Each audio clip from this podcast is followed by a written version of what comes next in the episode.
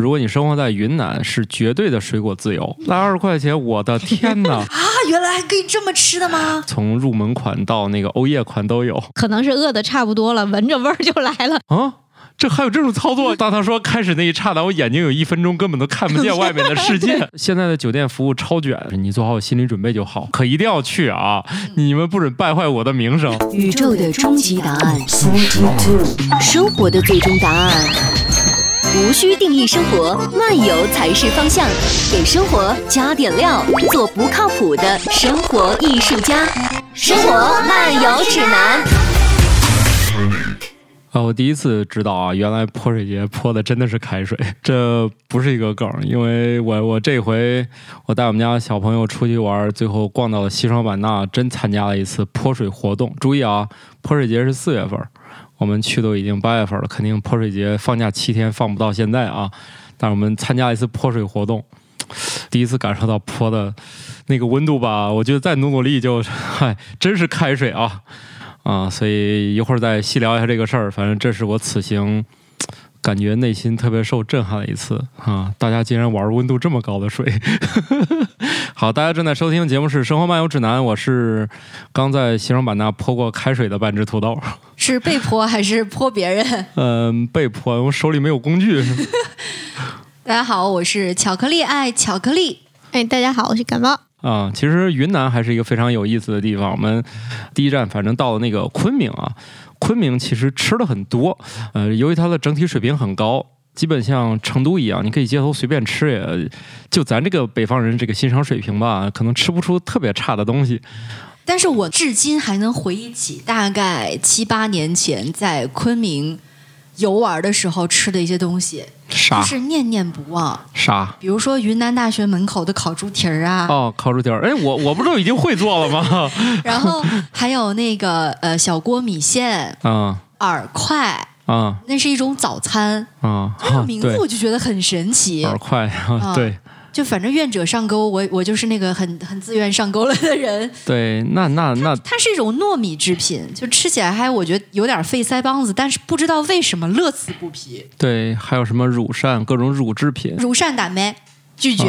啊啊，那边儿反正也有好多中式乳制品啊，饵块是不是你经常也会给我们弄的那个东西啊？啊，那个是青团，只要外面的皮儿，不要里面的馅儿做成的块儿状物。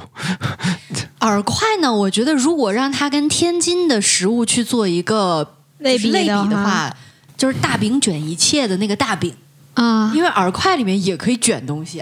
啊，我吃过是吗？是啊，是卷东西的呀。啊，那里也能卷。这饵块是一个，可以是立方体，可以是平面的饼，也可以切丝。米的饼，嗯，它的原始状态我没有见过。总之，你要它成为块儿、面儿、线，对，点面线啊，点儿不行啊，就是面线。哎块儿，我就都可以觉得那那个就是去那里的一个必吃的一个东西是吧？也不是必吃吧，反正就是当地比较那早。餐的一个种类。你中午也行，中午它可以鸡蛋炒。不是，我是现在在这个努力的回忆，因为去过昆明几次嘛，然后也跟你们去过，我就觉得如果咱没，吃那个，咱俩吃的上回是一家当地知名的那个小锅米线。因为我昆明啊还有一二十年前去过一次，然后也没有印象，然后上次跟你去有没有印象，后来就是我们家里人去过一次，貌似要要不就是说那个东西不是我最喜欢吃的，要不就是根本就没有吃，没有做攻略，所以糯米的感觉我就以、嗯以为是土豆给我们经常做的那个东西。对它那个东西确实是千变万化，你也可以嗯把那个切成粗粗的丝，丝炒下成面条儿。对，所以知道这东西有多千变万化了吗？它有各种各样的形态。我吃的是它的饼状，然后里面一卷什么七柳啊 什么之类的东西，就就这样吧。它就是延展性、抗撕裂性也比较强。就你看，我们俩说切成粗粗的丝，竟然也可以，一种是下面条，一种是炒 你就知道这个东西它的变化性有多强。然后那个叫什么大救驾，是不是就是拿那个炒的？不知道，它只是换了一个名字。嗨，这就像那个是陕西那种小吃。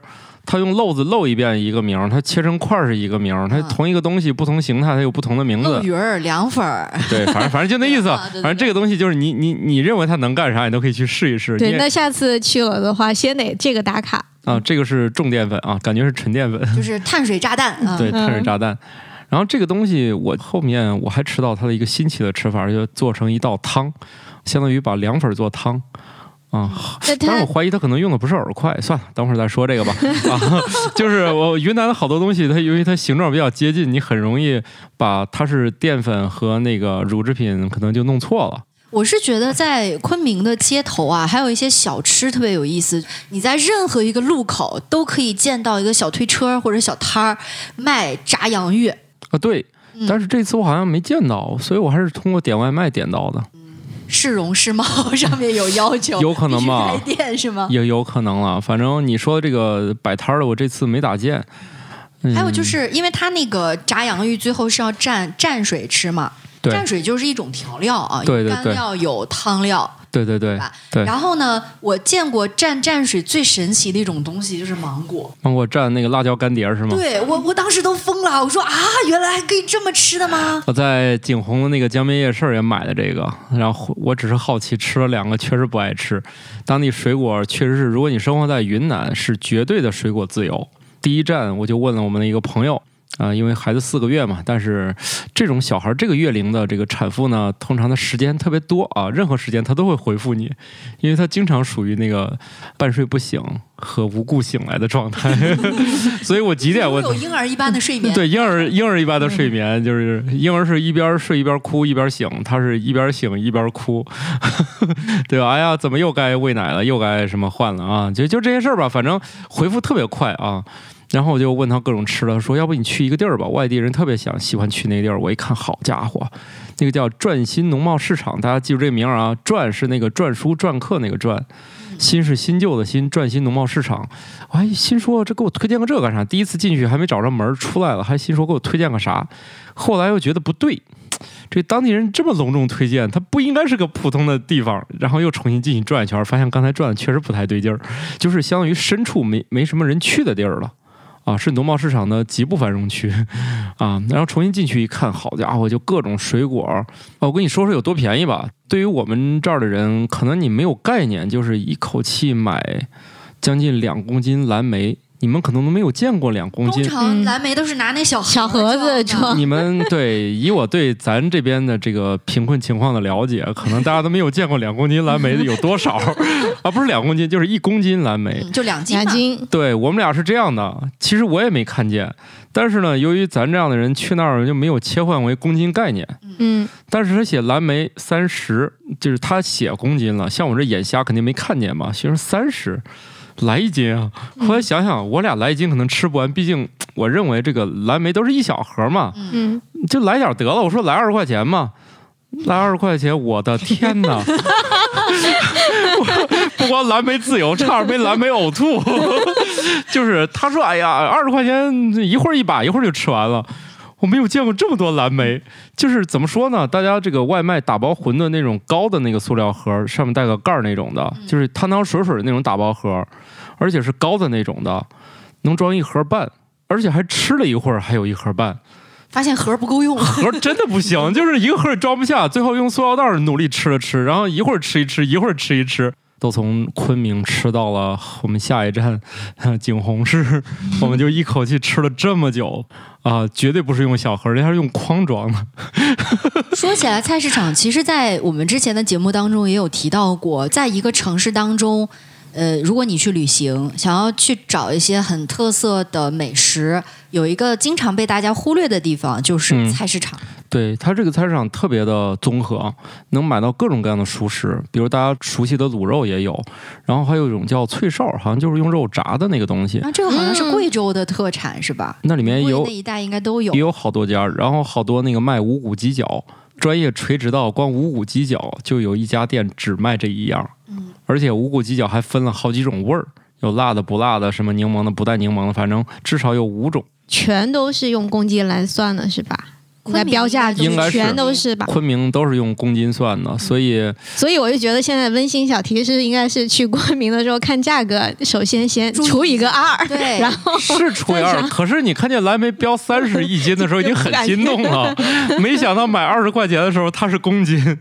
只有我到了昆明，这种单位换算是没有中间这个障碍的。对对对，因为你们乌鲁木齐是公斤哈，全新疆都是公斤。啊，全新疆的公斤。哎，我巧克力还有什么？就是吃一种水果，然后因为便宜，然后买买完了以后吃吃到吐，然后又又是必须在短的时间内完成的这件事儿，你有这种经历吗？哦，菠萝蜜。就也是哦。呃很多年前去云南，就是去接下来土豆那个行程下一站景洪，因为去哦。西双版纳嘛，我们活活把当地的那个菠萝从一块五一个，一整个菠萝买到了三块钱一个，它这个就是影响了当地菠萝的市场价格，涨了一倍。然后呢，啊，我们是人家削菠萝呢，都不是像我们用那种。工具啊，还切个棱儿出来，K 那个小眼儿出来，人家直接拿砍刀，咵咵咵咵下去，然后就一点儿不心疼，对，一通削，然后对，嗯切成小块儿。呃，我们平常可能你在外面买果切都是拿塑料盒儿，对吧？对装的很好看。对我们的果切都是拿塑料袋儿 一兜，走在路上就是手臂上挎着个兜儿就开始吃。包括那个菠萝蜜，好像十五块钱特别大的一个，对，基本上你可以四十块钱买一整个，然后嗯你们可以一直吃下去。嗯对，就好几个人可以吃一两天好，几个，好几十个人一直吃 就真的是很夸张。对对我就觉得某种水果已经吃到自由到想吐这个自由到阶段，其实嗯连接很紧密了。对，嗯，第二个买的水果是那个无花果，无花果嗯买四个也没有多少钱，但是那边儿就是也很甜也很好吃。然后你说我现在就吃，他给你挑几个那种已经就是很熟对很熟，对，换句话说再放一天也不能要的那种，所以那种好吃啊，好吃这不是贬义啊，那种好吃。说起来无花果，我不知道云南卖无花果的样子是什么样的，因为新疆也有很多地方是种无花果的，嗯。甚至有些饭馆门前你会看到他拿特别大的那种花盆儿，嗯。就能种两棵无花果树。嗯然后呢，一般是从五月份开始，街面上会出现卖无花果的小贩，嗯，他把无花果呢垒成一个塔的形状，一层一层垒起来，哦最下面是无花果的叶子，然后那样哦按个儿卖。这是在新疆街头卖无花果的方式，那我们五块钱能买四个，你看是啥价呢？就是那还是便宜。那很便宜啊！我要是把那，首先那四个我吃不完啊，那还挺大个儿，那四个吃完肯定一顿饭都吃撑了。嗯，就我们俩吃完一人一个，就缓了好半晌才吃第二个，因为我们在那儿买了一个另外一个特别的水果，就是那个芭蕉。那个芭蕉小只的那个吗？不是，现在芭蕉又粗又大，然后吃一个就感觉有点儿吃腻了。就是那个芭蕉还挺大的，以前我印象中芭蕉都是很小的。啊，对对对，现在去那儿一看，整个芭蕉和我印象中不一样。你想，那那麦当劳的汉堡都越来越小了，它凭啥越长越大此处突然就冷不丁来了一个黑，啊？对，就这个问题，我其实查了好多资料，就是也是各说各的。因为那种资深人士说，其实并没有变小，只是包装纸变小了以后包的紧了。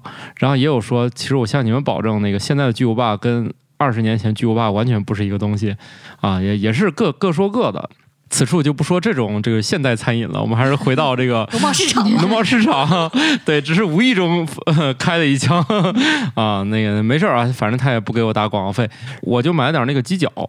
然后后来我们又又买了几种水果吧，反正那里面也有卖那个菌子的，但是我我们就算了吧哈，参观一下那个菌子长什么样也很有，也参观了，长得就是就是无比炫目，我觉得。也有炫目的，也有比较低调的，也有特别常见的，比如香菇 啊，人家既然是大全嘛，从入门款到那个欧叶款都有，什么叫欧叶款？就是能看小人儿的那种是吧？嗯，可能接上级幺二零都不一定能救回来的，对，那种可能都不一定有机会打幺二零了。哎啊，不是说如何分辨是不是云南本地人有一个很标准的，流程吗？像外地人吃了就是运气不好，当地人觉得吃中毒了一定是蛇爬过去了。我没有看见是蛇导致的，还有什么由于你没有放某种调料导致的，或者说你今天这个没洗干净，那个没弄好，总之能找一百种理由，都不是这个蘑菇本身有毒。哎，那是不是还会解锁了新蘑菇？那就不知道，那能救回来就不错了。他们下回还得吃啊！如果再出事儿了，又得赖别的原因。总之就是他没有想过这个蘑菇是不是本身有毒，这就是据说是网传啊，嗯网传呃云南人和外地人吃中毒之后的表现啊，外地人听友里面有没有就云南本地人？告诉我们这个判断标准 对。是这样的吗？毕竟我们这些外地人也真想不出来吃中毒想起来是蛇爬过的，这种没有一些什么家族的这个传承程，我我们想象力达不到这一，步。这种都市传说也不是我们随便编就有的。对对对，我听到这儿就知道这是专业说辞了，我们一般编不出来的。参观完这个里面，最后我们决定吃顿饭，那里面要加辣辣呃豆花米线。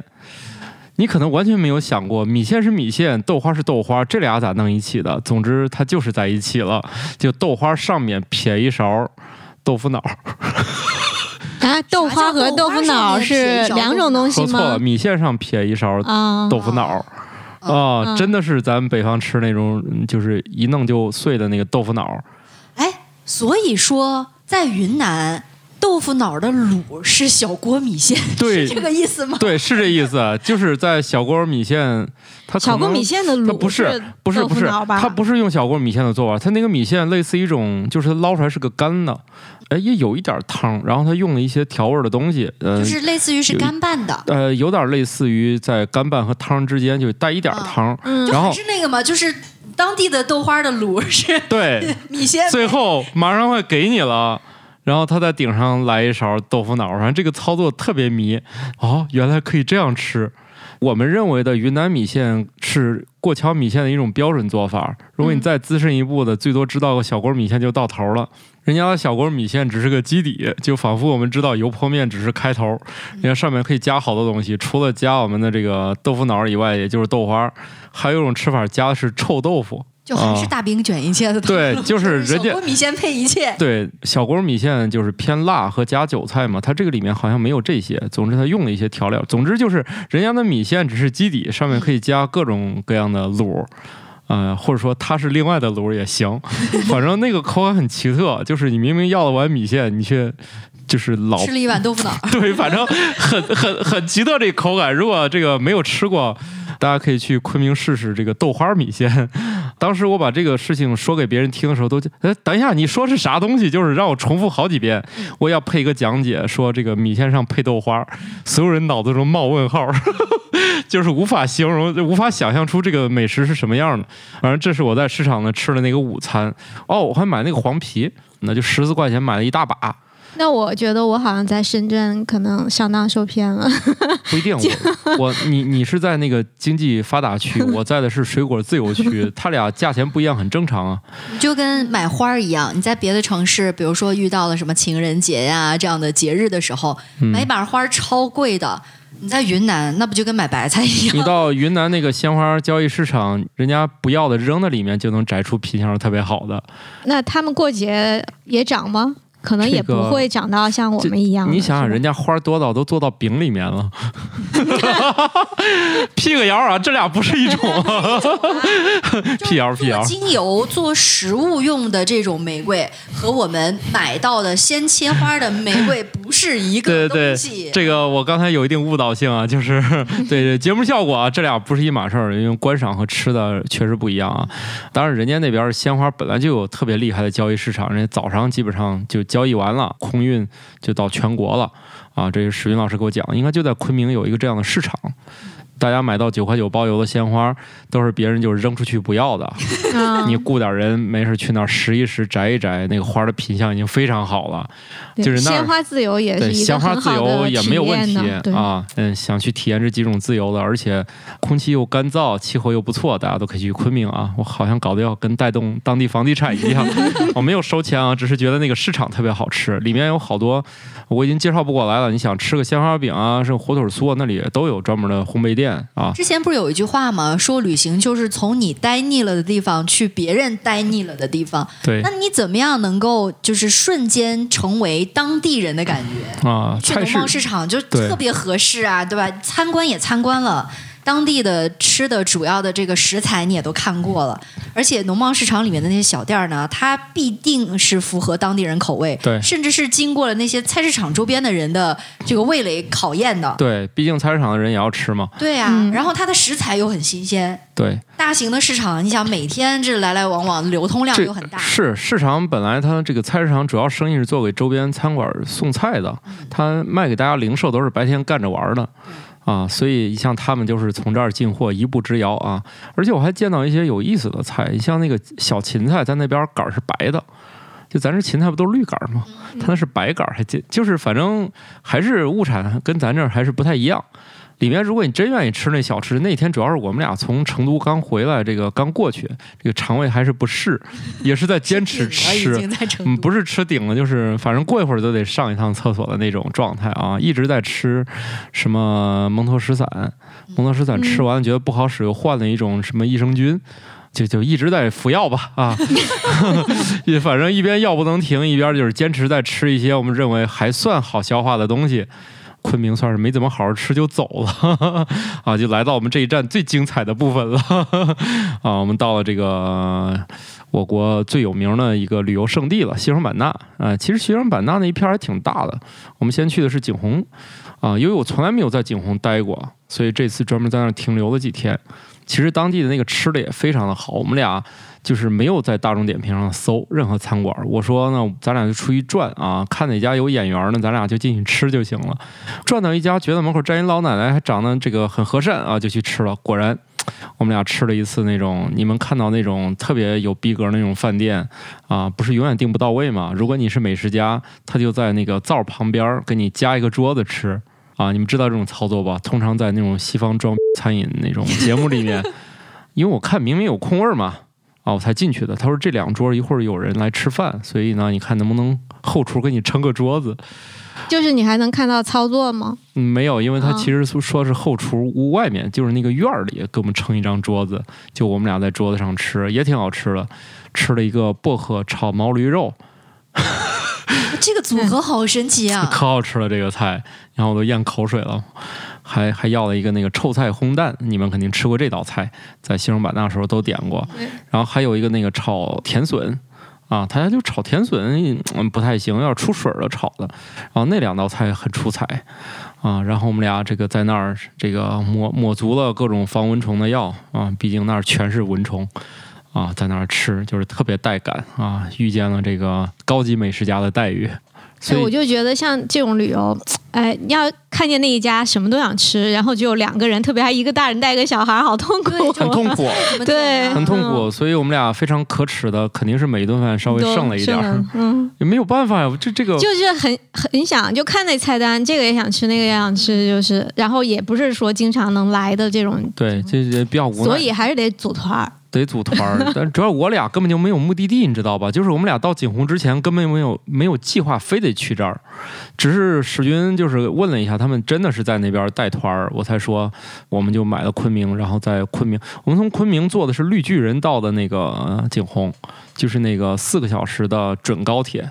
这个车应该有个洋气的名字，叫集中动力火车，嗯、也就是只有车头有动力，再让它长了一个动车的样子，就是大概能跑一百七十每每小时吧。我们坐那个到了景洪，由于这个西南的酒店价钱起飞嘛，我们也不舍得住太好的，就住了一个快捷酒店。啊，快捷酒店在十九层，我们肯定是吃饱喝足回去准备休息一下。啊，按照我们这种体力呢，半夜是不可能醒的，对吧？就是不按这个体力，我半夜也不行，除非夜里小孩踹我啊。当然，我这种爸爸肯定是路上有机会就订双床房，就是小孩如果从床上滚下去，你也不知道跟跟跟我没关系，自己爬回去，啊，爬不回去的叫我，反正我是不管他夜里怎么着的啊，让我各睡各的。哎，不对呀，我我怎么醒了？我是谁？我还以为早上呢，一看表一点四十，我说哎，我是谁？我在哪儿？我哎，我怎么有点晃？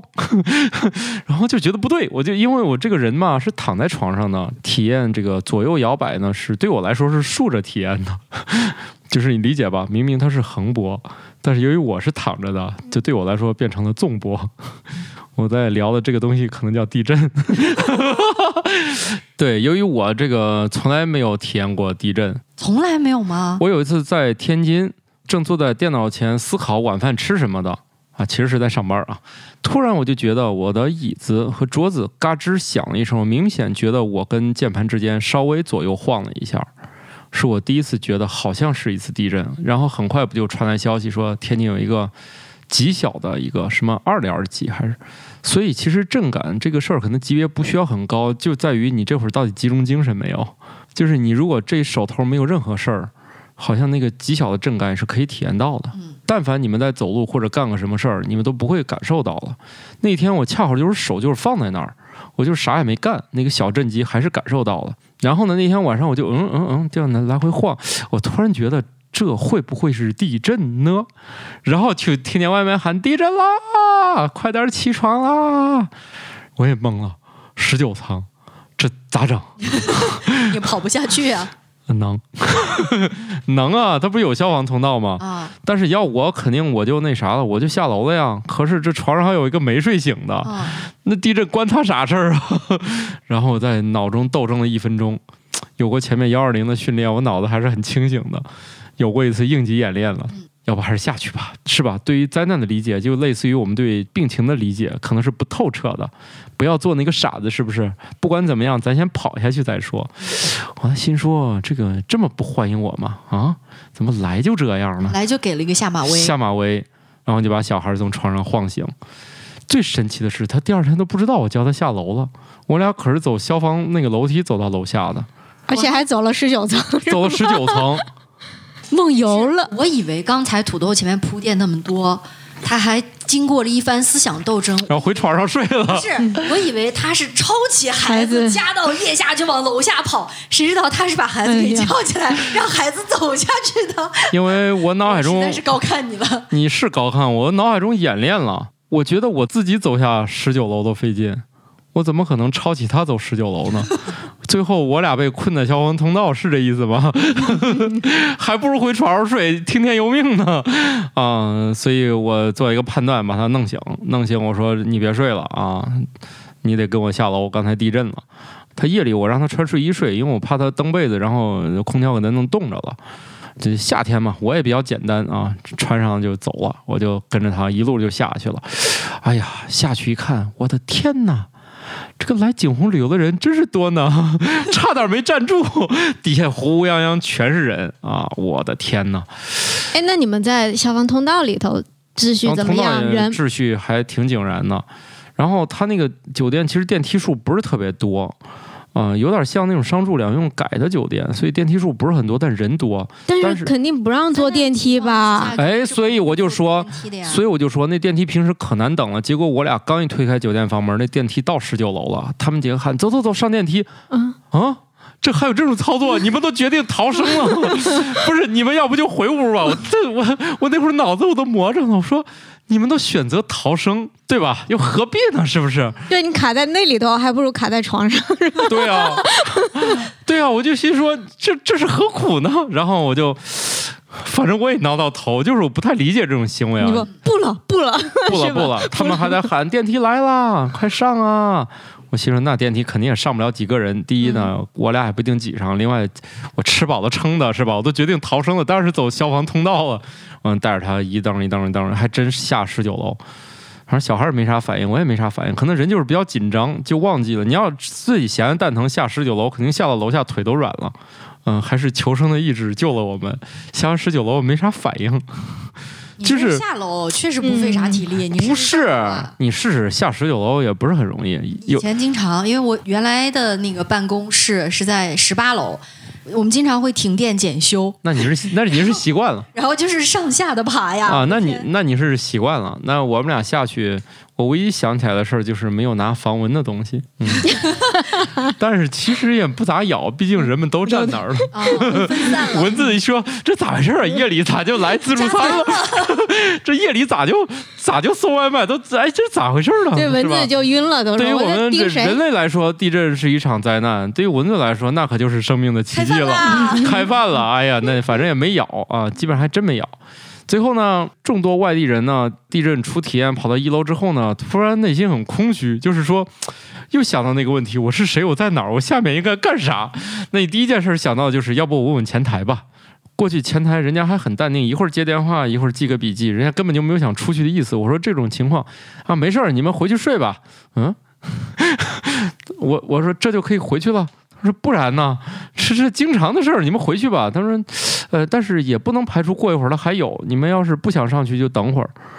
嗯，这是一个什么答案？就是既让我回去睡，也说你们要嫌麻烦再跑一趟，可以再等一会儿。他说，哎，这边这很常见吧？反正，啊、你你你要是怕一会儿再有了，你就等一会儿啊，就大概就这意思吧。又劝我一趟。然后土豆你们就在下面等我当然是那个靴子啥时候掉下来。我当然是回去睡觉了。人家前台这么淡定的说，这意思就是老娘见多了，这这也叫事儿？你们这群没有见过世面的，还不赶紧回房间睡觉？就我一看那个眼神，我觉得好像是啊。然后电梯就又来了，敢坐电梯上去了是吧？没有人坐电梯，因为大部分人还在楼下等靴子呢。我就在想，土豆这个时候敢坐电梯上去了，怎么不爬上去？我我要是打算爬上去，我就再等会儿。但是我要等会儿了，我干嘛不等他震完再上去？嗯所以我就想，这个没必要了啊。既然人家那意思都说很明白了。啊，也没有劝我爬楼梯上去，那就很显然了。既然电梯还空着，别一会儿等大家都明白过来，都坐电梯，我俩不就挤不上去了吗？那上十九楼，那不嗯嗯，那算了吧。一想这个明天还得玩呢啊，生活还要继续，嗨，也没啥大事儿哈。不过也就经历了一个，应该对于当地应该是个大地震，应该是个六点一还是五点九，因为它会来回修正。因为后来我经过这个事儿呢，被普及，还有一个公众号，它会实时推送。应该是不受那个一天发一条的约束，毕竟这玩意儿吧，也不能一天只摘前两个发是吧？啊，他那个就实时播报，一个是啊，你上微博也有，然后微信有个公众号，它也是实时播报，应该就是什么中国地震台网还是什么的，它有个那样的东西，你上去一看，嗯，它不是我国的，它是我们这个附近一个叫缅甸的国家发生了这个五点九到六点一的一个地震。然后另外呢，你在十九楼呢，它会有那个鞭梢效应嘛，晃得更厉害。对，你在一楼肯定不会晃那么厉害嘛。大家这个学一下物理名词啊，鞭梢效应。你看你甩鞭子的时候，你底下手劲儿不大，但是鞭子头儿甩你可疼。就这个意思啊，所以顶上晃得厉害。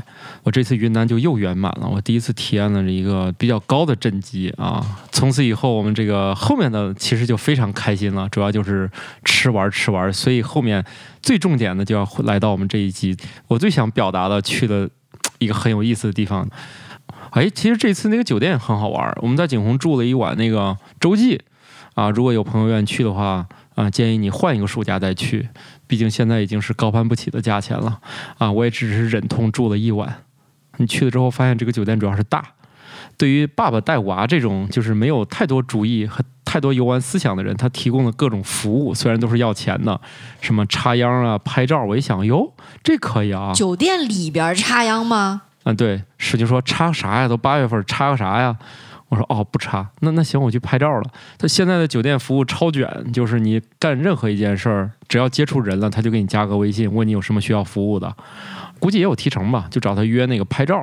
他拍照就是那种婚纱摄影机构嘛，当然只是拍。叉叉旅拍，对，想去哪儿拍就去哪儿拍。然后呢，就是他会给你个券儿，然后你俩就可以在酒店里面拍照。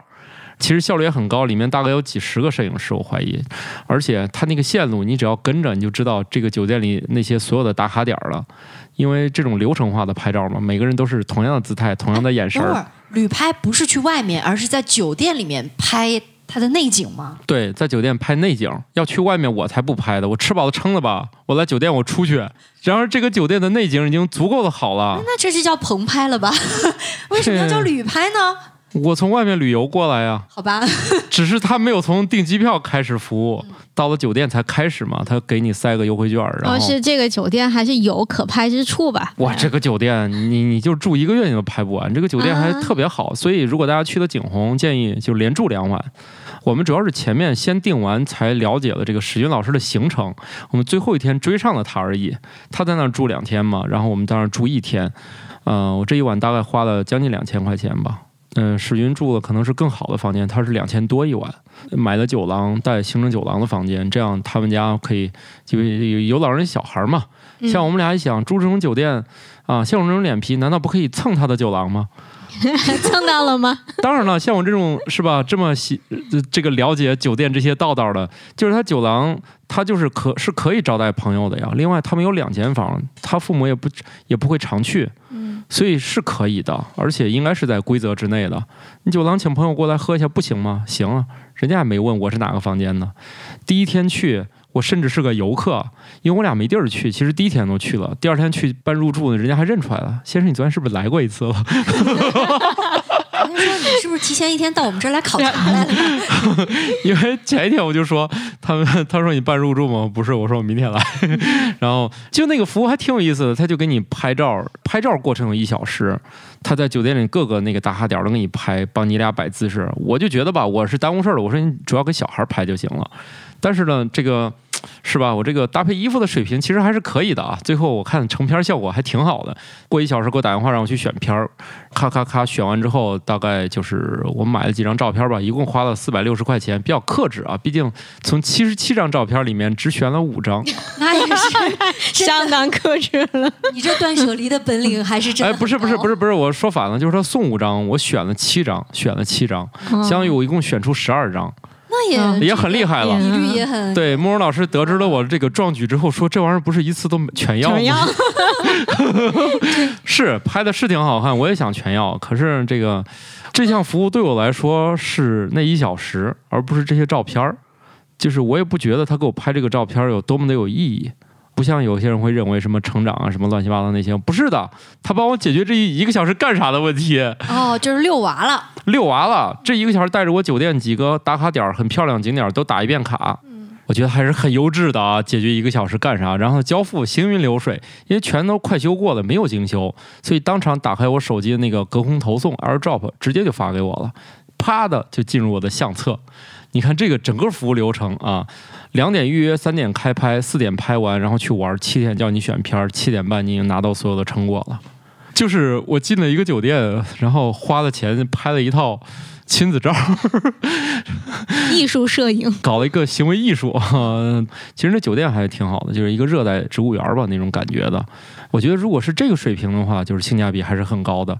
当然看绝对价格呢，还是挺贵的。我举另外一个例子，本来旁边有个皇冠假日，本来是一千一一晚。我说在没有跟水军约好之前，我想其实都体验一下。等我第二天掏出来再想订的时候，他就跟洲际一个价了，都是一千九一晚。哦，我算了吧，我就。那啥了，我也不想改前面的酒店了。其实是啥？就是这种旺季的时候，你能订到就已经非常不易了。对，呃，就是那段时间新疆的旅游也很火的时候，我们开玩笑有这样一句话，说新疆的羊圈都住满了。对，我觉得版纳那边真的是啊，那边的人乌泱乌泱的。然后这还是景洪啊。后来到了那个版纳以后，那就就是参加的是那个，可能听过我们节目啊，以及知道我们科学脱口秀的知道，以前我们自己是做过一些旅行科考。好的，对吧？但是现在我们不是不做了吗？当然，史云老师还会帮一个叫深圳 M E 学院的就带团儿。其实相当于我们俩去了西双版纳之后是参了个团儿。只是这个团费至今还拖欠着而已。先体验后付费。对对对，这家机构做的还不错，也可以推荐大家以后有机会可以报他们的团儿。我都心动了啊！毕竟他们就是住和吃给的特别扎实。我一算账，这玩意儿赚钱嘛？毕竟咱也是干过这一行的。哎，报我们的这团有一个好处啊，我们的合作方都特别了解我们的这个实力和水平，一般都会派出最强阵容辅助。比如他们有那个夜游项目。巧克力老师跟我们去的时候，我们当年这个项目是不对外开放的，必须预约的。在西双版纳植物园。现在呢，它这个服务终于向公众开放了，就是一个固定的。对你现在去，你也可以买这个服务了啊。但是呢，你能遇见谁是不知道的。但是我们一定会，园里的这个领导说，一定会派出最强的那些。我们说，嗯，是的，反正我们也知道都是哪些人。那些老讲解员真的特别厉害，带你就是有一些夜间的那个深度游览。大家如果去西双版纳热中科。院西双版纳热带植物园，它简称叫版纳植物园。如果去的话，一定要买一个这个夜探的一个服务吧。非常非常值，而且这次由于我们去全程没下雨，所以我们看到了这个整个银河就在那里面观赏啊。尤其是夏天看夏季银河，对，非常非常壮观呢。因为它里面也没有太多灯光，你过一会儿眼睛适应完之后，就可以看到整个银河的全貌了。那天晚上还用手机拍下了那个北斗七星，反正那一天是我去过这么多次夜探最好的一次。所以大家去的话，这个一定不要错过。主要我这一次吧，我是一个。游客去的，不像之前脑子里想的是这个下一顿饭做好了没有呀？司机车开过来没有啊？所以这次是那种就是真正自己体验了啊，觉得这个版纳植物园还是值得一去再去的。不像我之前去就开始变成这个服务人员啊，已经快要失去兴趣了。反正对于这个去这个西双版纳植物园，如果你住上几天的话，那附近的这个小罗烧烤是一定不能错过的啊！它现在已经有名字了啊，像乔老师啊、感冒老师啊，以前我们都去吃过啊。以前只是一个路边摊，对，以前路边摊，一个阿姨在那里烤着。对，就是我已经是江湖传说了，传说到这个阿姨已经至少五年没见过我了。当我站到她面前说：“哦，你来了。” 吃太多了，记住你了。你想想，我作为一个这个纯北方游客，都已经到了这么远。我们已经这么多年没见了，还是一眼见过。毕竟我是当年十四条烤鱼的传说。客户，你想想，他后来一天卖十四条，肯定没什么压力了。可是当年那个小摊儿，他一天根本卖不出去几条。哎，他现在是开了一个店吗？还是说是我们上次去的一个？就咱俩去那个店，就还是那个平房。但是平房周围当年不是那个啥环境可糟糕吗？又是公厕又是啥的吗？嗯。现在那一片环境也变好了。啊！而且你看那条主街上的那些烧烤都没有啥人，都已经十一点了吧？你过去一看，差点没座儿。他那个座位数应该是那一片烧烤店里比较大的一家了。那时候我们都小马扎嘛，就小桌子。现在也是，现在也是那个桌子和马扎，感觉都是临时拎出来摆那儿的。一个平房外面搭一棚，你们就在棚下面吃。屋子可能是仓库。那一家反正真的是绝活很多，你比如炸土豆片很好吃。啊，你想这有最经典的香茅草烤对香茅草烤鱼啊，是绝对经典。还有那个包烧米干，包烧米干最少建议大家，如果你是我们节目听友，去七点，如果你不能到达，很容易在八点就卖完了。要不酸肉酸肉也很好吃，提前预约。它现在规模已经很大了哈，但是当年的时候呢，我记得那个烧烤摊的阿姨。我们通常会在前一天，在他摊上吃夜宵的时候呢，跟他讲说：“阿姨，明天我们还来。”对，比如说今天可能点了十条烤鱼，我们说明天我们要十四条，阿姨就会特别担心，不太敢直接问，还要很迂回的说。那你们明天一定要来哦，因为我准备这么多，你们如果不来的话，我就卖不掉呢。对，就会很亏。我们放心，绝对会来。然后第二天继续 十四条，不太够哎。我们这个完整故事其实是预定十条啊，只是第二天到摊上还有吗？还剩四个都要了。对对对，对，所以十四条是是这样加过来的。我念一下他电话啊，阿姨说了，我可以公布哈，说幺五九六九一八一九三一啊，大家记住啊。这是我们给阿姨免费打的广告，因为香茅草烤鱼太好吃了。对我感觉再吃些年头就是非物质文化遗产了。就是大家打这个电话，然后你就说我是那个十四条烤鱼的男人介绍来的，然后阿姨就秒懂了。然后你要预留啥，你就跟他说，可一定要去啊！你们不准败坏我的名声。我预定的东西从来都是超额完成的，我从来没有说预定了不去的啊。不过对于阿姨来说，这也不叫事儿了，你不去就不去了。人家现在。现在有冰箱了，对，人家准备多少都能卖多少，人家可疯狂了。烤酸肉、烤鸡脚筋，这都是值得体验一下。包烧米干啊，非常好。它有一些隐藏菜单，因为不是隐藏，它叫没菜单。嗯，那天史军点了一个隐藏菜单，叫那个呃粉条汤啊，下回可以试试。其实也是那个傣味汤，只不过里面加了一些类似饵块的东西。你看，我们差点就呼应前面的了，还没忘，还没忘。啊，那那个还挺好喝的啊。然后最后他们那当地有个叫大有为什么的番石榴吧，番石榴汁儿。然后阿姨说：“这个我们本地人根本不喝这个，只有你们来才会买这个。”所以每次我们都是超市附近买完，搁他冰箱里。啊，我们是 VIP，可以借用他家冰箱存酒，就是别人都是存酒，我们家是外面超市买完搁他家冰箱，第二天来喝不就是凉的吗？嗯。啊，每次就是续点新的，搁冰箱里，把昨天那个拽出来喝，这样每天都是凉的。我问他为啥也不卖，人家说了一句：“哎呀，我们这儿当地人根本不喝这种饮料。”所以这是属于游客期间限定。对，游客行为买那个，但是现在因为那个有名，我们怀疑已经有那种就是它会快过保的，大家别买了，我们喝到。一瓶味儿不太对的，它很可能有假的，还得去那儿相对大一点的超市买吧。别看它是那个县城，其实它先有很多大超市了，可以去买一下啊。像景洪还有沃尔玛，哎，我在那个沃尔玛这次我才知道了常见的那个就是那个叫什么装陈的那个驱蚊水儿，它是分百分之七和百分之十五两种很浓度的，大家可以买的时候看一下。不能光分味儿啊，可能每种味儿都有不同的浓度，所以大家可以买的时候注意一下。那这两种浓度对于小孩来讲都有没有没有没有问题，没有问题。我去都是抹那个百分之二十的膏状的东西，持续时间比较长。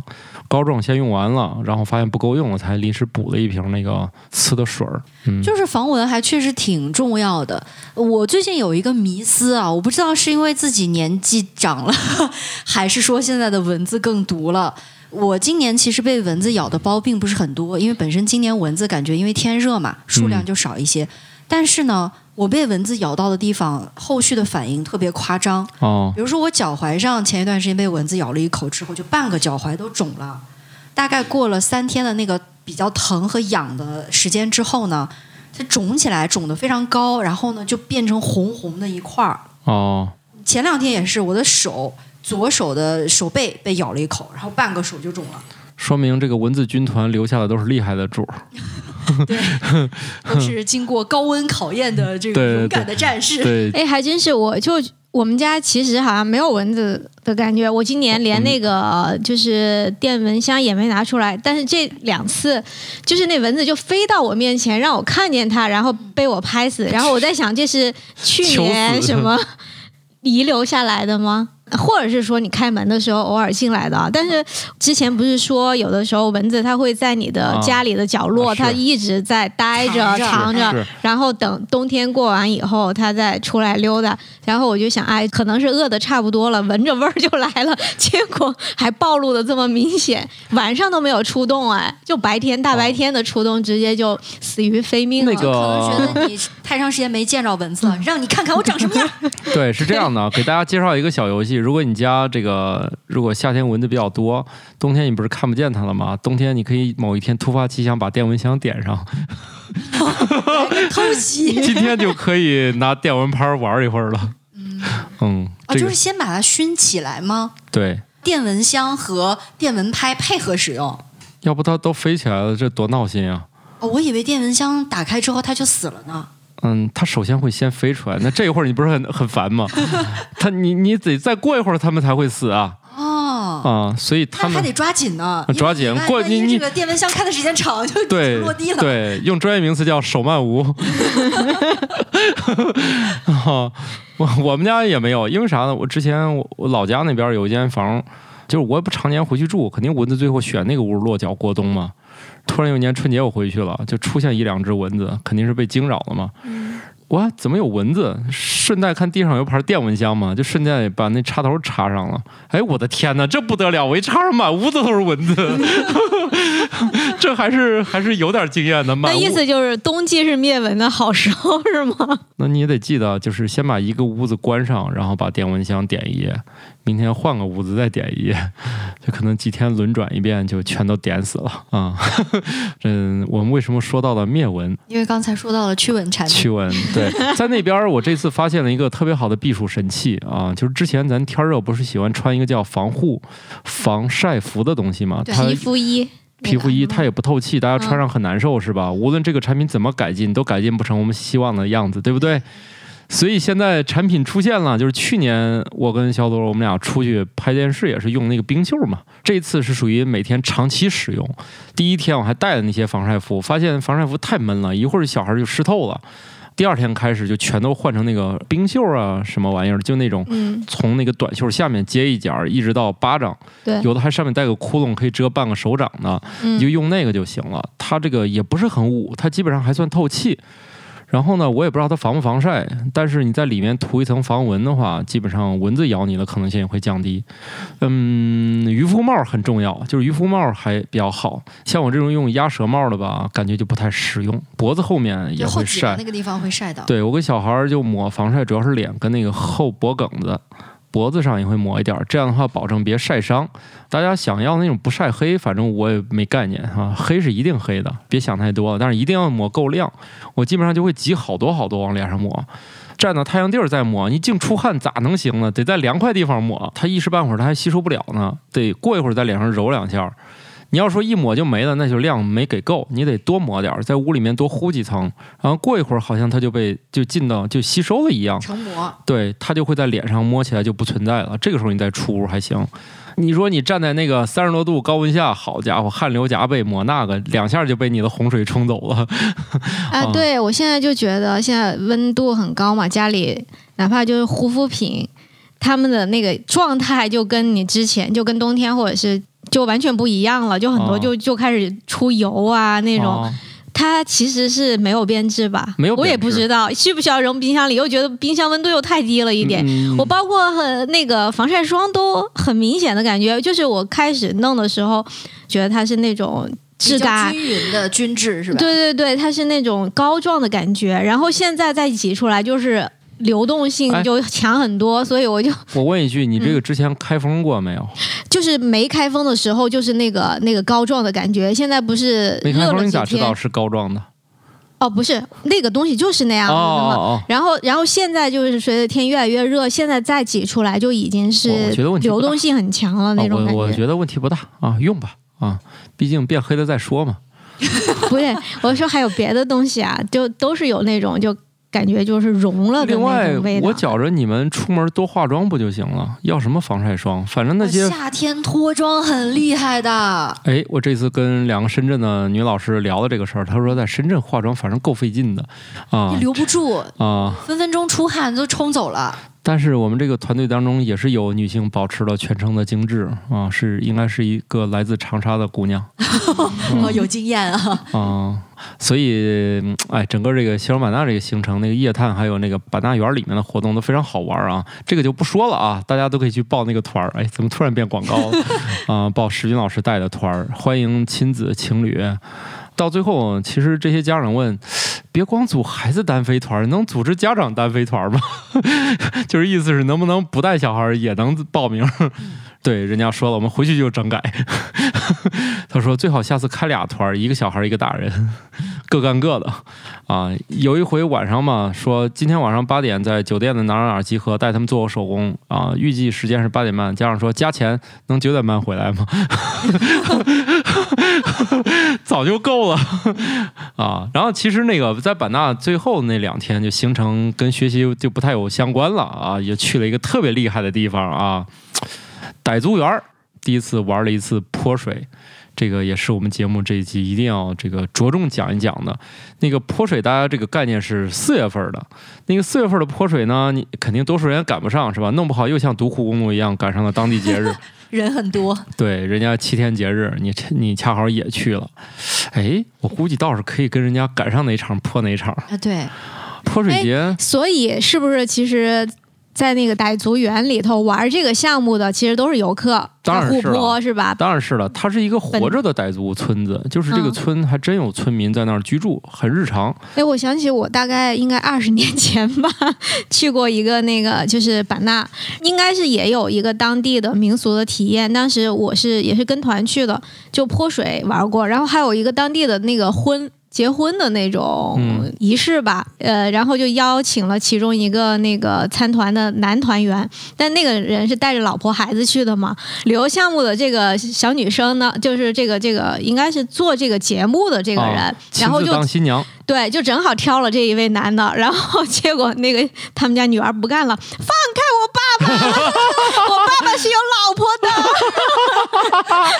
瞬间从了旅游欢乐体验变成了修罗场，我的天哪！不过你发现没有，这种就是体验当地婚俗，嗯是旅行团项目当中非常重要的一个是吗体验内容。是吗？你没有体验是我我很少参团，下不好意思。次去新疆啊哦，你去饭馆吃饭都能体验。嗯那那不能带我媳妇儿去呃，但是呢，这个结局通常出人意料。哦。上来的时候呢，你看到的是一个很漂亮的维吾尔族或者哈萨克族的姑娘，啊但最后掀盖头的那一刻未必有。哦，对，曾经有一个也是微博的大 V 吧，哦他的朋友有体验过那种饭馆的这个现场的那种很哦互动哦很热的场子，啊有有这个大跌眼镜的过程，大家可以去看一看啊。哦，这个月底还真的要去呢。呃，在新疆有一些特色餐馆里面，可能随时会响起音乐，邀请大家上来跳舞啊。社恐的朋友哎呀妈我我我倒也不社恐，就是跳舞对对对我来说实在太难了。我把跟他们聊你脖聊一会儿吧。子先活动活动。那不行，这个带着你的，有人嗯带着你的，脖子僵硬。就是腰腰也不好你知道吧？就是体验，你到舞池里面去，反正你扭成那个鬼样子，别人也不会觉得嗯没有问题只要只要是个姑娘就行啊。嗯，只要是个姑娘就行。放心，服务员都非常的好看的小哥哥小姐姐邀请你来。啊，这这我就放心了，这这我就忘了社恐的事儿了啊！毕竟我也不社恐。然后那个傣族园里那一天，那个史军老师这么给我形容的，他说呢，今天搞泼水是这样的，他这个泼水的人可以借你一个盆儿，然后它还有门票，但那天其实既不检票，那个盆儿好像有点失控，因为它这个景点不像是能容纳这么多人的，呃，最后好像也没有检票，大家就直接就进去了，就全都拥进去了。对我们还真的给小孩买票，因为买多少票给你多少个盆儿嘛。就是有好多家长他其实不进去，他不想买那个票，因为票很贵，每个小孩都有个盆儿。然后呢，我这个家长到最后我就要票，他说：“哎呀，别找我要票，他们已经不捡了。”然后我们就直接就进去了，然后小孩换衣服啥的，就是就开始了。其实我们没有换衣服啊，因为没有带什么那些的，直接进去了。我以为泼水是仪式性的，就是意思意思啊。意思意思对。，我也觉得我上次去也是吃过这个亏，然后也没有带衣服，然后呢就傻不愣登就已经进去了，结果任何准备都没有做，直接被人一盆水就淋下来，我也没有武器，也没有还手的能力，觉得好惨呢、就是这种。然后它里面其实我是没挤到前排，嗯前排一开始是有个仪式，史云说是一个小时，是由好几个板块构成的。嗯，第一，前面还得主持人渲染一下气氛，嗯还要开进来一辆小车，小车上站个人，还给大家先洒洒水。哦就是结果那个车没开进来，太多了，就是人多到就是已经没有什么仪式好开展了。嗯就是本来泼水是一个想让你体验个全套，嗯最后就是你体验的是核心泼水，然后说过去只有二三十个人在池子里面很尬，所以一定要有主持人来带领大家，还会蹦一段傣迪啥的。代替。对，结果的这个主持人反正是把泼水分成了几节儿啊。但是呢，大家也并不在乎，只是等他说你们可以开始泼了，当他说开始那一刹那，我眼睛有一分钟根本都看不见外面的世界。真的，我那一分钟我啥也看不见，就是所有的水四面八方就过来了。嗯，就是那天我耳朵也听不见，因为耳朵里全是水，因为那个水也极脏。这嗯这都不重要，关键是第一下泼到我身上，觉得这犯规了吧？这怎么能泼开水？土豆内心纳闷，我也不是死猪啊。就是我都疯了，我也我也张不开嘴，我也没法跟人说话。我就哎，这哪来的开水？就那池子也很浅，它没有太多水。嗯它一天只泼两场嘛，上午一场，下午一场。下午三点还是四点开始，好家伙晒，透了呀！晒透了那水，直接就是。就是你脚进池子里觉得是个比较温的水，结果泼身上就变成热水了。脑海中浮现就是人民群众，你们辛苦了，这一年你们是咋过的？也不能今天都在这，所以你在那里面那一刹那还挺激动的，哎，大家都疯了啊！而且你在那里面玩，你可以想泼谁泼谁，嗯就是你也不用认识他。然后后来还有一家说，我这俩小孩我也下不去，你帮我看一下，因为我们团员嘛。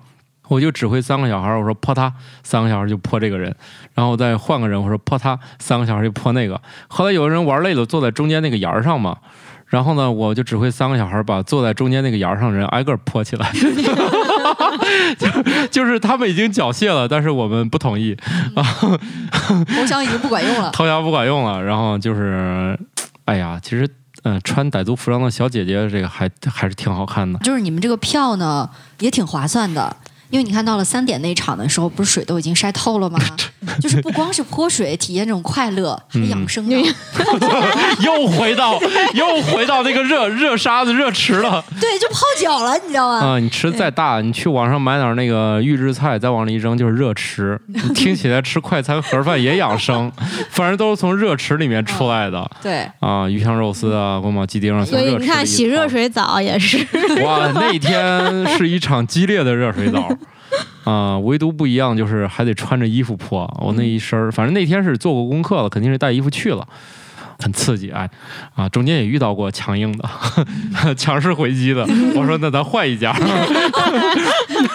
什么叫欺软怕硬？你知道吗？就在对我这个地方，对，欺软怕硬，我们这是有预见的。第四个环节就是主持人说，把那些就是坐在中间不动的人都把他们泼起来。哦我们已经事先执行了一轮了。中间主持人确实带大家蹦傣迪，我还有一段那个录像，应该也发给我们这群里的群友了。我觉得人挨人 都不够形容的了。所以如果说各位听友啊想看傣迪是如何蹦的，对，可以加我们的微信群。对。加入方式呢，在节目结尾有啊，大家根据指示就可以找到了。嗯，回头给大家就是再播一遍这个傣迪是怎么搞的啊？学会了吗？啊，没学会，因为我在池子里脱不了身。主持人在二楼嘛，在在集中在那一带了。就我们这些人，还是冲着体验核心这个娱乐项目泼水，嗯，泼了一个小时。我出来以后，就是我整个人都黑了，毕竟这一个小时是无遮挡、防晒霜被冲没了晒是吗？、无无遮挡、无防晒、无水袖啊，嗯就是无任何的，无非就是穿的长裤进去的，嗯，全都这个湿透了。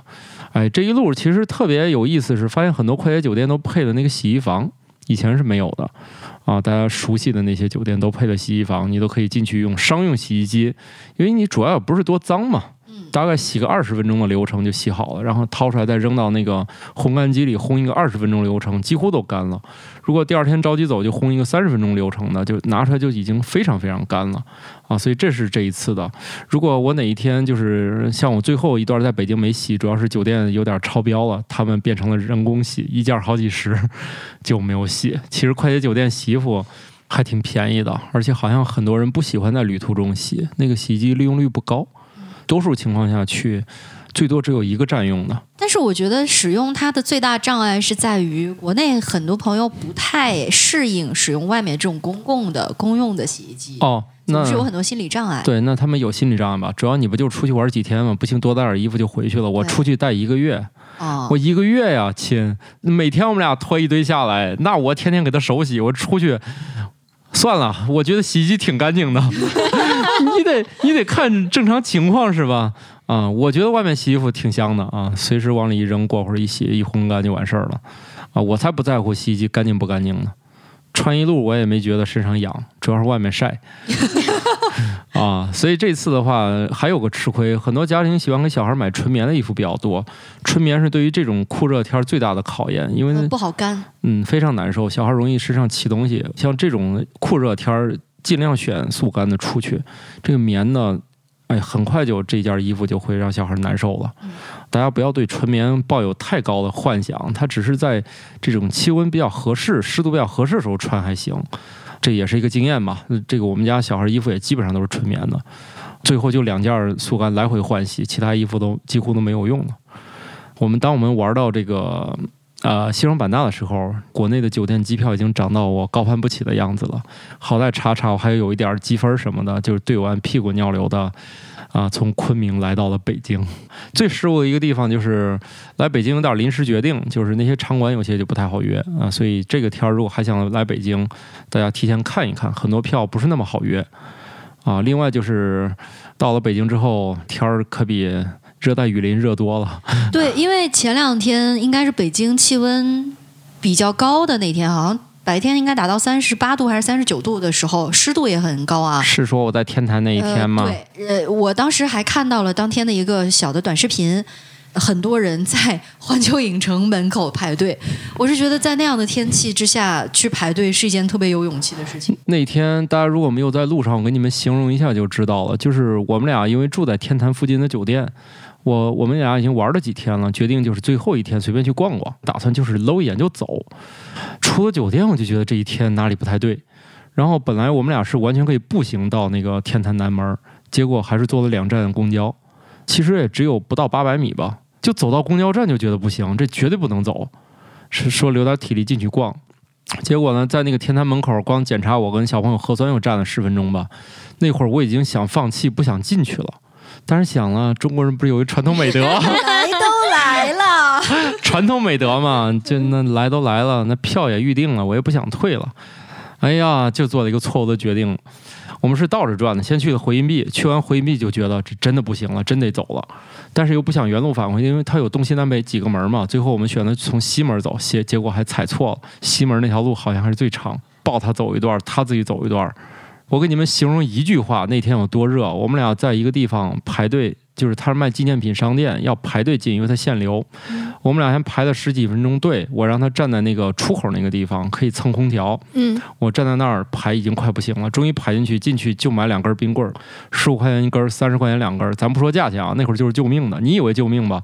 吃到嘴里咽不下去，又就了点儿那个水，竟然咽不下去。就着水把那个梦龙吃了点儿，你就知道这天儿有多热啊！那在那里面喝水，感觉都感觉都不好使。我还有一个朋友，那天也特别巧，是在最热的那一天呢，他出差到了北京，一个硬汉啊、跟我说，到了北京他热哭了。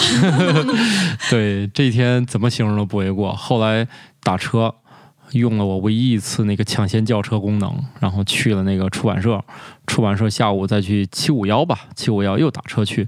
我说今天钱不钱的不重要，命重要。我们俩是赶路的一天，从南边去西边，西边去东边，晚上喝个酒，天上哗就下大雨了，下大雨回去那打车排队一百人。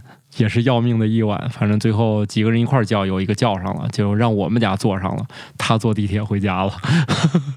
这革命友谊啊，这个再次表示 对，再次表示感谢啊。最后一天就去中国科技馆，我宣布啊，中国最好的儿童游乐场就是中国科技馆，票价合理，你可以从早上一直玩到晚上，还玩不完。就是一般的游乐场不也收个大几十块钱吗？你在那儿大几十，几乎是一种永远玩不到尽头的体验。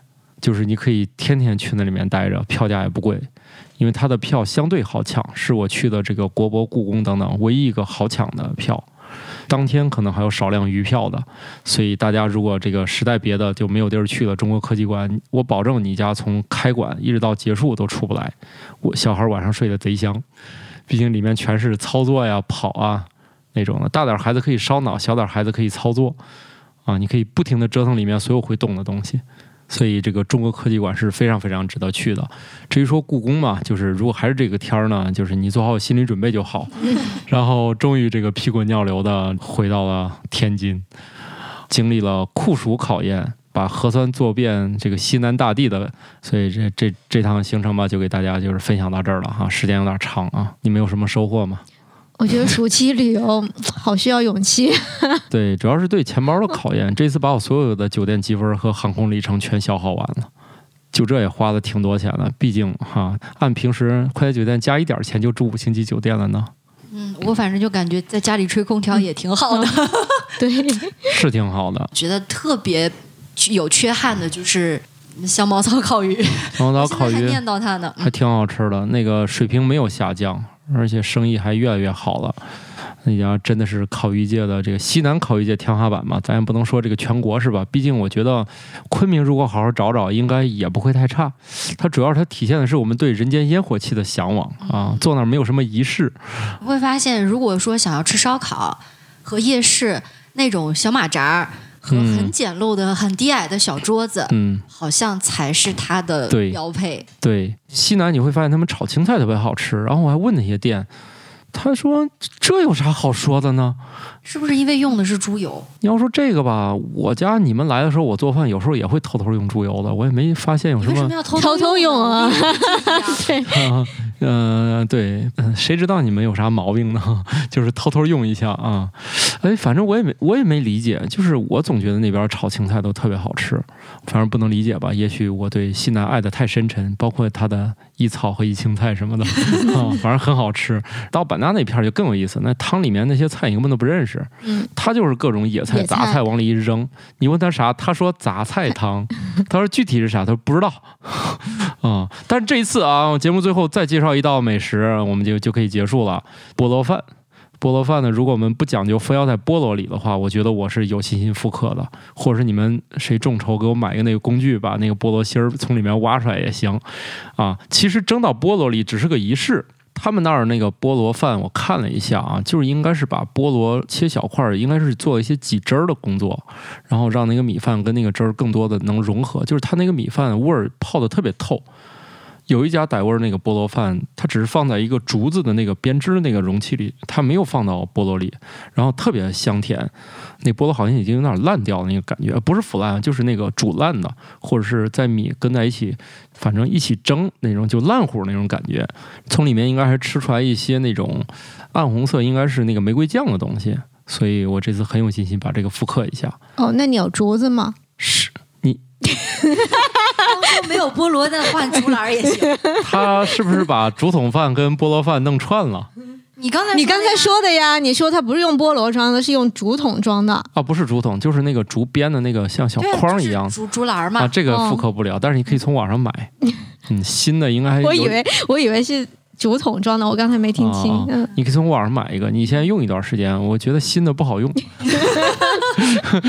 所以我还在想，以为是那个菠萝又加上了竹子什么烤的那个味道在里头，原来啊、没有没有，它只是一个容。器嗯，啊，这个也是有学的。另外，这次还学了一下炸土豆片儿，人家是不复炸的，就是一次从锅里捞出来，但是要用好多油，土豆片儿先切扔到锅里，炸出来那个土豆片还挺好吃的，撒点那些调料你。们家不是有好大一锅油，是用来炸各种东西的吗？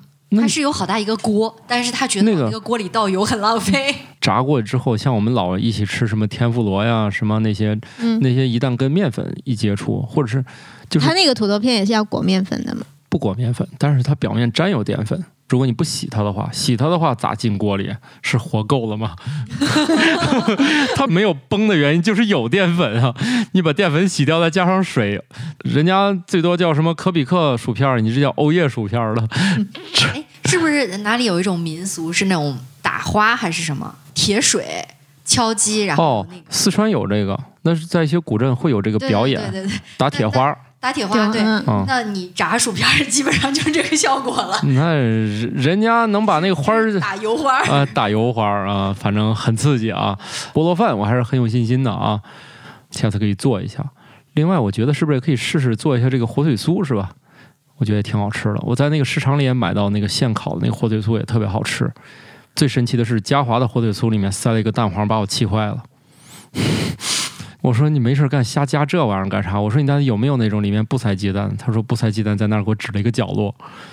它也只贵一块钱，你塞一个鸡蛋，你只贵一块钱，我就觉得吧，就把我这种游客就气坏了啊，特别生气，干嘛要塞那个蛋黄？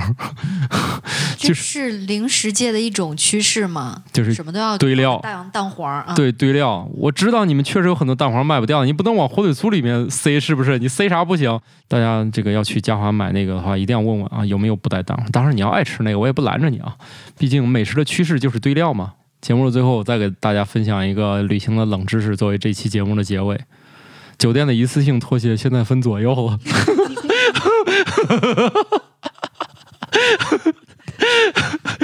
嗯，一看你们就可能好久没有出过门了，这个旅游业已经卷到这个程度了。我一开始以为是个错觉，呃，你们你把它偷偷带回来了吧？没有，我带拖鞋回来干嘛？有的人就是会把酒店里的那些一次性用品带没有用完的带回是来啊。我只带五星级酒店的拖鞋回家。我后来住的不是好多都是快捷酒店哦吗？哦哦，原来是这样。但快捷酒店也多数分左右了。所以你看看，是不是各个产业都在悄悄的升级？我们是不是也要更努力的工作，迎接更美好的明天呢？今天是星期二的早上，大家这个打工人加油哦！好的吧，那就是嗯，闲话少说啊。已经说的不少了。啊 好，那这集就这样吧啊！祝打工人们这个暑假快乐，有机会，呃，明年暑假出去看看能不能玩一下啊！打工人说：“暑假是什么？对，诸位家长也按捺一下，毕竟这个酒店和机票的价钱已经高不可攀了。大家想想开学前的那个政策哈，选择好你们的城市和选择的出游的时机和城市哈，考验大家运气的时刻，明年再考验吧。今年太考验人了 啊！好的，这我们这集就这样吧，拜拜拜拜拜。感谢各位听友收听《生活漫游指南》，我们有一个公众号《生活漫游指南》，欢迎订阅。同时呢，您还可以加入我们的听友群，只要打开微信添加朋友，搜索“生活漫游指南”的拼音全拼，就可以添加管理员了。管理员会把大家邀请到群内，和我们众多热爱生活的听友们，还有我们的主播以及嘉宾聊起来吧。节目的福利还有很多，欢迎加入一起讨论。感谢收听，下期更新，不见不散哦。